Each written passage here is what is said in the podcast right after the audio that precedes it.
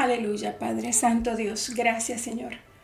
Gracias, mi Dios, por esta hermosa mañana. Gracias, Señor, porque nos has dado nuevamente otro día. Grandes misericordias derramadas sobre nuestras vidas. Gracias, Señor. Gracias, gracias. Oramos por la salvación de todos los pecadores en el día de hoy, Señor. Te damos gracias porque tú enviaste a Jesucristo al mundo para salvar a todo aquel que cree en Él.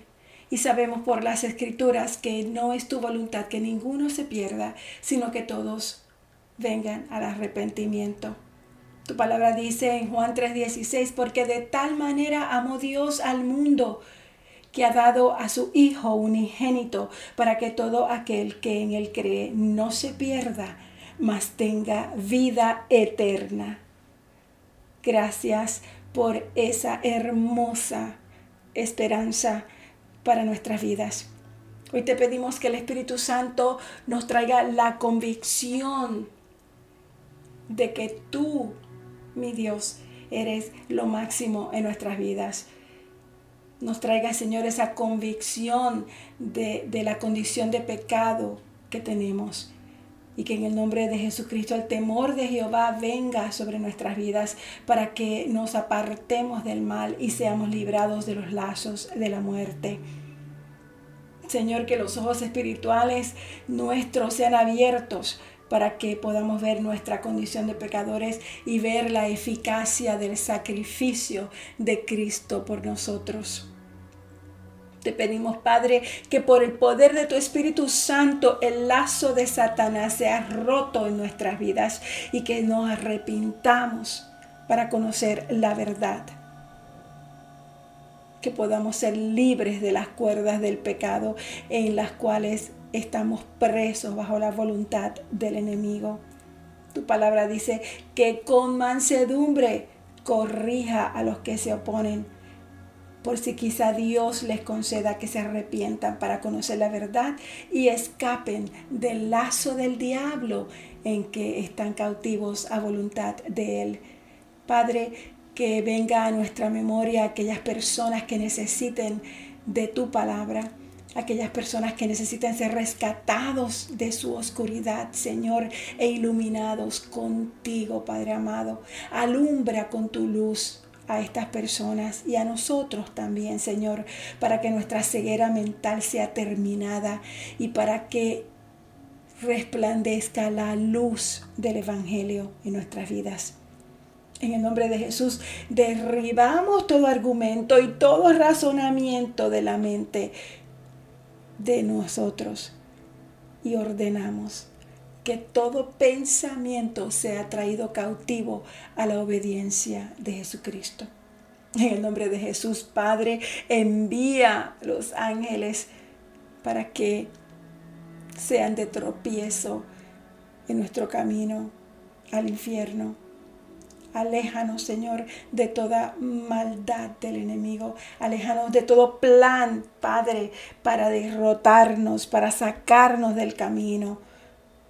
Sabemos, Señor, que si tú envías a tus mensajeros fieles que nos lleven la palabra de vida, esos hombres y mujeres que tú has levantado para diseminar tu reino, Señor, serán aquellos que sacarán de las garras del infierno a nuestros hermanos y hermanas. Así que Padre, hoy yo te pido, hoy yo oro, hoy yo levanto mi voz por la salvación de nuestros hermanos, de nuestros hijos, de nuestros amigos, de aquellas personas que conocemos y sabemos que están perdidos y que necesitan de ti, mi Dios, y solamente de ti. Así que, Padre, como dice tu palabra en Lucas 19, porque el Hijo del Hombre vino a buscar y a salvar lo que se había perdido. Así que ilumina nuestros ojos para que podamos ver a aquellos que necesiten escuchar tu palabra en el día de hoy. Te bendigo, te honro, te glorifico, te magnifico, Señor, en el día de hoy. Gracias, Padre. Te invito, Espíritu Santo, para que leamos tu palabra y a través de la palabra podamos ver la magnificencia de lo que es la obediencia en ti. la vida en ti, Señor. Gracias, mi Dios. Gracias, gracias, gracias. En nombre de Jesús. Amén. Bueno, mis hermanos, hoy continuamos. Hoy vamos a terminar Segunda de Samuel. Nos quedamos en Segunda de Samuel, versículo 23. Eh, me parece que fue el, el, verso 7, capítulo 23, verso 7. Pero vamos a leer todo el 23 y 24 y vamos a terminar de Segunda de Samuel. Y mañana pues comenzaremos con el próximo libro. Así que eh, las últimas palabras de David. Dice, eh, estas son las últimas palabras de David. Estamos leyendo la nueva traducción viviente. Estas son las últimas palabras de David. David, hijo de Isaí, David, el hombre que fue elevado tan alto, David, el hombre ungido por el Dios de Jacob. David, el dulce salmista de Israel, declara, el Espíritu del Señor habla por medio de mí. Sus palabras están en mi lengua. El Dios de Israel habló. La roca de Israel me dijo, el que gobierna con justicia y gobierna en el temor de Dios. Es como la luz de la mañana al amanecer, como una mañana sin nubes, como el brillar del sol sobre la hierba nueva después de la lluvia. ¿Acaso no es a mi familia que Dios ha elegido? Sí, ha hecho un pacto eterno conmigo. Su pacto está arreglado y asegurado hasta el último detalle. Él garantizará mi seguridad y mi éxito. Pero los que no conocen a Dios son como espinos que se desechan, porque desgarran la mano que los toca se deben usar herramientas de hierro para cortarlos. Serán completamente consumidos por fuego. Estos son los nombres de los guerreros más valientes de David. El primero era Hasobeam, el Acmonita, quien era el líder de los tres, los tres guerreros más valientes entre los hombres de David, y una vez utilizó su lanza para matar a 800 guerreros enemigos de una sola batalla. El siguiente en rango entre los tres era Eleazar, el hijo de Doai, un descendiente de Ahoa. Una vez Eleazar y David juntos les hicieron frente a los filisteos cuando todo el ejército israelita había huido. Siguió matando a filisteos hasta que se le cansó la mano para levantar su espada. Y ese día el Señor le dio una gran victoria. El resto del ejército regresó recién a la hora de recoger el botín. El siguiente en rango era Shama, el hijo de Aje de Arar, Cierta vez los filisteos se reunieron en Leí y atacaron los israelitas en un campo lleno de lentejas. El ejército israelita huyó, pero Sama no cedió terreno en medio del campo e hizo retroceder a los filisteos, así que el Señor le dio una gran victoria. Cierta vez durante la cosecha, cuando David estaba en la cueva de Adulam, el ejército filisteo estaba acampado en el valle de Refaim. Los tres que formaban parte de los 30, un grupo selecto entre los hombres de guerra de David, ellos descendieron a la cueva para encontrarse con él. En aquel tiempo David se alojaba en la fortaleza y un destacamento filisteo había ocupado la ciudad de Belén. David les comentó a sus hombres un vivo deseo. Él les dijo, ay, cómo me gustaría tomar un poco de agua, de esa buena agua del pozo que está junto a la puerta de Belén. Entonces los tres atravesaron las líneas filisteas, sacaron agua del pozo junto a la puerta de Belén y se la llevaron a David. Pero David rehusó tomarla, en cambio la derramó como una ofrenda al Señor. Él dijo, no permita al Señor que yo la beba. Esta agua es tan preciosa como la sangre de estos hombres que arriesgaron la vida para traérmela. De manera que David no la tomó. Estos son los ejemplos de las hazañas de los tres. Los, los 30 valientes de David. Abisaí, hijo de Sarvia, hermano de Joab, era el líder de los 30. En una ocasión usó su lanza para matar a 300 guerreros enemigos en una sola batalla. Y fue por hazañas como esta que se hizo tan famoso como los tres. Abisaí era el comandante y el más famoso de los treinta, aunque no era uno de los tres. Estaba también Benaía, el hijo de Joaída, un valiente guerrero de Capseel, quien hizo muchas proezas heroicas. Entre ellas, mató a dos campeones de Moab. En otra ocasión, en un día de mucha nieve, Benaía persiguió a un león hasta un hoyo y lo mató. Otra vez, armado solamente con un palo, mató a un imponente guerrero egipcio que estaba armado con una lanza. Benaía arrebató la lanza de la mano del egipcio y lo mató con ella misma. Hazañas como estas hicieron a Benaía tan famoso como los tres, los guerreros más valientes del rey David. Recibió más honores que los demás miembros de los 30 y aunque él no era uno de los tres, además David lo nombró capitán de su escolta. Los demás miembros de los 30 incluían a Asael, el hermano de Joab, a Elhanán, el hijo de Dodo de Belén, a Sama de Arod, Elica, hijo de Arod, él es de Pelón, Ira, el hijo de Iques de Tecoa, Abieser de Anatot, Sibecaí de Usa, Salmón de Aó, Maharaí de Netofa, Elet, el hijo de Baana de Netofa, Itaí, el hijo de Ribaí de Gibeá, de la tierra de Benjamín.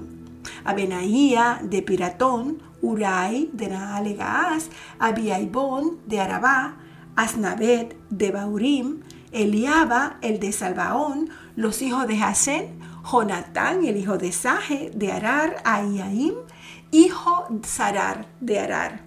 Elifet, el hijo de Asbai, el de Maca, Eliam, hijo de Aitofel, de Gilo, Esro, de Carmelo, Parai, de Arba, Igal, el hijo de Natán, de Soba, Bani, de Gad, Selec, de Amón, Naaraí de Beerot, el escudero de Joab, el hijo de Sarbia, Ira de Atir, Gareb de Hatir, Urias elitita.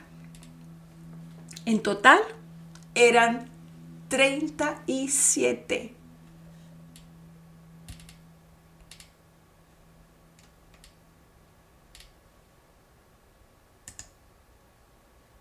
Una vez, David levanta el enojo del Señor ardió contra Israel la ira del Señor. Él provocó que David le hiciera daño al levantar un censo. Ve y cuenta a las personas de Israel y Judá, le dijo el Señor a David. Entonces el rey le dijo a Joab y a los comandantes del ejército, hagan un censo de todas las tribus de Israel, desde Dan en el norte hasta Berseba en el sur, para que yo sepa cuánta gente hay. Pero Joab le respondió al rey, que el Señor su Dios le dé vida para ver cien veces más personas de las que hay ahora. Pero ¿por qué, mi rey, por qué mi señor rey quiere usted hacer tal cosa? Sin embargo, el rey insistió en que levantaran el censo. Así que Joab y los comandantes del ejército salieron y contaron al pueblo de Israel. Primero cruzaron el Jordán y acamparon en Aroer, al sur de la ciudad, en el valle, en dirección a Gad. Luego fueron a Hazer, después a Galaad, en la tierra de Taictín, Jotzi, y a Danjaan, y hasta Sidón. Luego llegaron a la fortaleza de Tiro y a todas las ciudades de los hebeos y de los cananeos. Finalmente, fueron al sur de Judá, hasta Berseba. Habiendo recorrido toda la tierra durante nueve meses y veinte días, regresaron a Jerusalén. Joab informó el número de personas al rey había en Israel 800 mil guerreros competentes que podían manejar una espada y además 500 mil en Judá. Pero después de haber levantado el censo, a David le comenzó a remorder la conciencia y le dijo al Señor, Señor, yo he pecado grandemente por haber hecho este censo. Señor, yo te ruego que perdones mi culpa por haber cometido esta tontería. A la mañana siguiente, la palabra del Señor vino al profeta Gad, quien era el vidente de David en ese tiempo, y le dio el siguiente mensaje. Ve y dile a David, esto dice el Señor. Te doy tres opciones. Escoge uno de estos castigos y yo te lo impondré. De modo que Gad fue a ver a David y le preguntó, ¿vas a elegir tres años de hambre en toda la tierra? ¿O tres meses de huir de tus enemigos? ¿O tres días de una terrible plaga por todo el país? Piénsalo bien y decide qué respuesta debo darle al Señor quien me envió. David le respondió a Gad, estoy en una situación desesperada. Mejor que caigamos nosotros en las manos del Señor, porque su misericordia es grande, y que no caiga yo en manos humanas. Por lo tanto, el Señor mandó una plaga sobre Israel esa mañana que duró tres días. Un total de 70 mil personas murieron en toda la nación, desde Dan en el norte hasta Berseba en el sur. Sin embargo, cuando el ángel se disponía a destruir a Jerusalén, el Señor desistió y le dijo al ángel de la muerte, detente, ya es suficiente.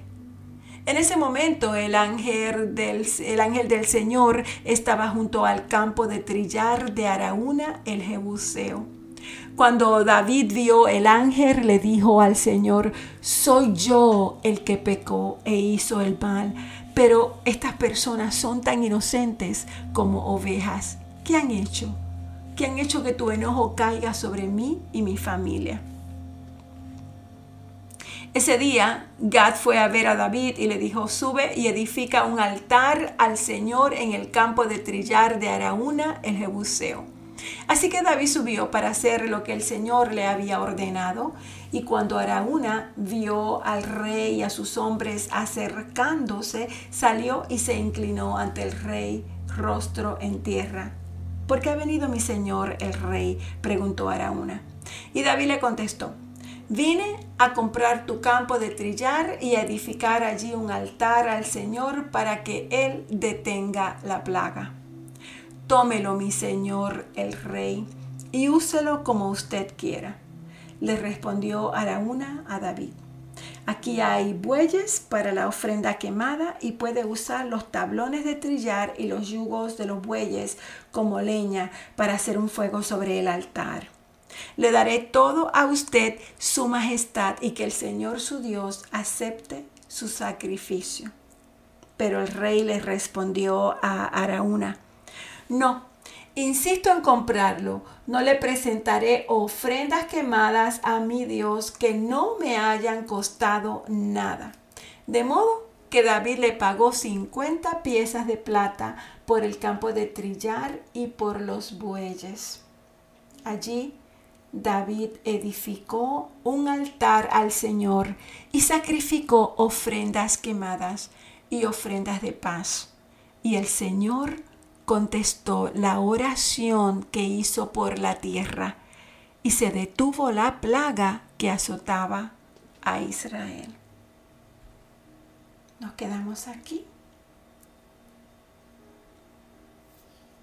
Terminamos segunda de Samuel y mañana comenzaremos con Primera de Reyes. Gracias Padre por tu palabra. Gracias porque tú eres un Dios bondadoso y a la misma vez misericordioso, pero también eres un Dios justo. Eres un Dios que nos deja saber claramente qué es lo que tenemos que hacer. Y nosotros, Señor, a veces somos tan desobedientes. A veces pensamos que las cosas deben de ser como nosotros pensamos, pero tu palabra muy claro que nos dice que tus pensamientos no son nuestros pensamientos, que tus ideas no son nuestras ideas. Así que Padre, venimos con humildad ante ti buscando tu reino, tu dominio en nuestros corazones. Que tu reino se establezca en todas las áreas de nuestro corazón, en todas las esferas de nuestra vida. Gracias por los muchos dones que nos has dado. Gracias por tu salvación, por tu justificación, por tu justicia, por tu vida eterna, por tu gracia. Gracias por tus dones de amor, de paz y de gozo. Gracias porque estos nunca fallarán en nuestra vida, porque tú eres nuestro Padre eterno y jamás, jamás nos fallarás.